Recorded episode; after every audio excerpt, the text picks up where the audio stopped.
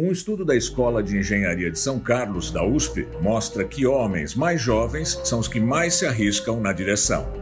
Segundo a Polícia Rodoviária Federal, 94% dos motoristas envolvidos em acidentes de colisão frontal no Brasil são homens, e a maioria tem entre 18 e 25 anos. Esse comportamento põe em risco não só a vida dos motoristas, mas também a de outras pessoas. O perigo está em toda parte. Veja nesta reportagem especial do Planeta Azul com a agência FAPESP.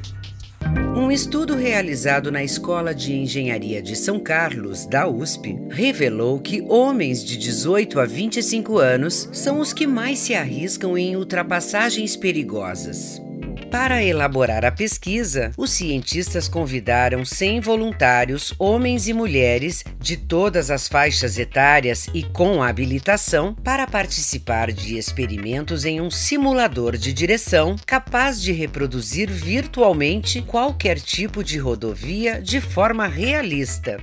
A pesquisa, que teve apoio da FAPESP, comprovou que jovens do sexo masculino têm probabilidade maior de se arriscarem em manobras de ultrapassagem em pista simples, considerada a mais perigosa das rodovias. O estudo também demonstrou que homens de 25 a 35 anos têm 36% mais chances de se arriscarem em ultrapassagens em pista simples do que homens mais velhos e mulheres. Segundo o Datatran, banco de dados da Polícia Rodoviária Federal, 94% dos condutores envolvidos anualmente em acidentes de colisão frontal no Brasil são homens.